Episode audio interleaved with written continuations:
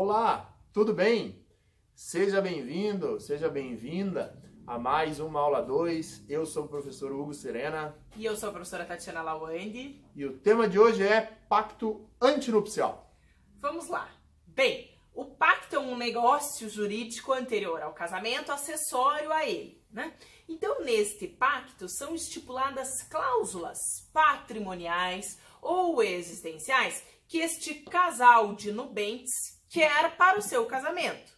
Né? Então, neste pacto estarão lá as cláusulas uh, relacionadas, por exemplo, ao patrimônio ou uh, alguma cláusula relacionada a como quer viver o, este casal. Tudo bem? Este pacto precisa necessariamente ser feito por escritura pública, tá? Ele é um negócio acessório ao casamento. Portanto, se não houver casamento, não há mais pacto.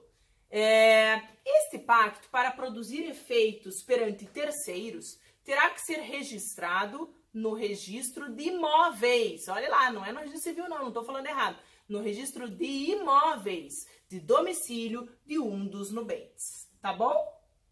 Veja, é, assim como há o pacto antinupcial para o casamento, existe um paralelo na união estável que é o chamado contrato de convivência. Tá? Então, tudo que nós fizemos para o pacto aqui, salvo raríssimas exceções, também valerá para o contrato de convivência lá da união estável.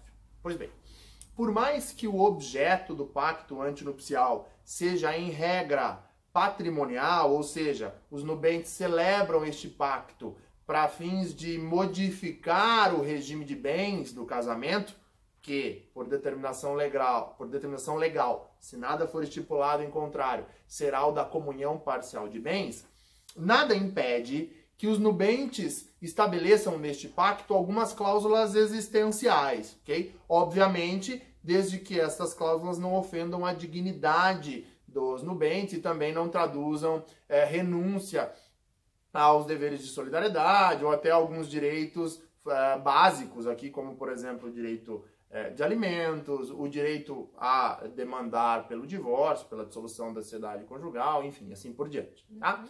É, então, ressalvadas estas é, particularidades, é possível que os nubentes celebrem pacto antinupcial e ali estabeleçam cláusulas existenciais para além da questão patrimonial, para além do regime de bens. Como, por exemplo, ah, sei lá, os nubentes podem estipular que é, ah, é proibido fumar no quarto do bebê. É, estipulam aí que em caso de traição haverá o pagamento de uma indenização de um para o outro. Poderíamos estabelecer isso?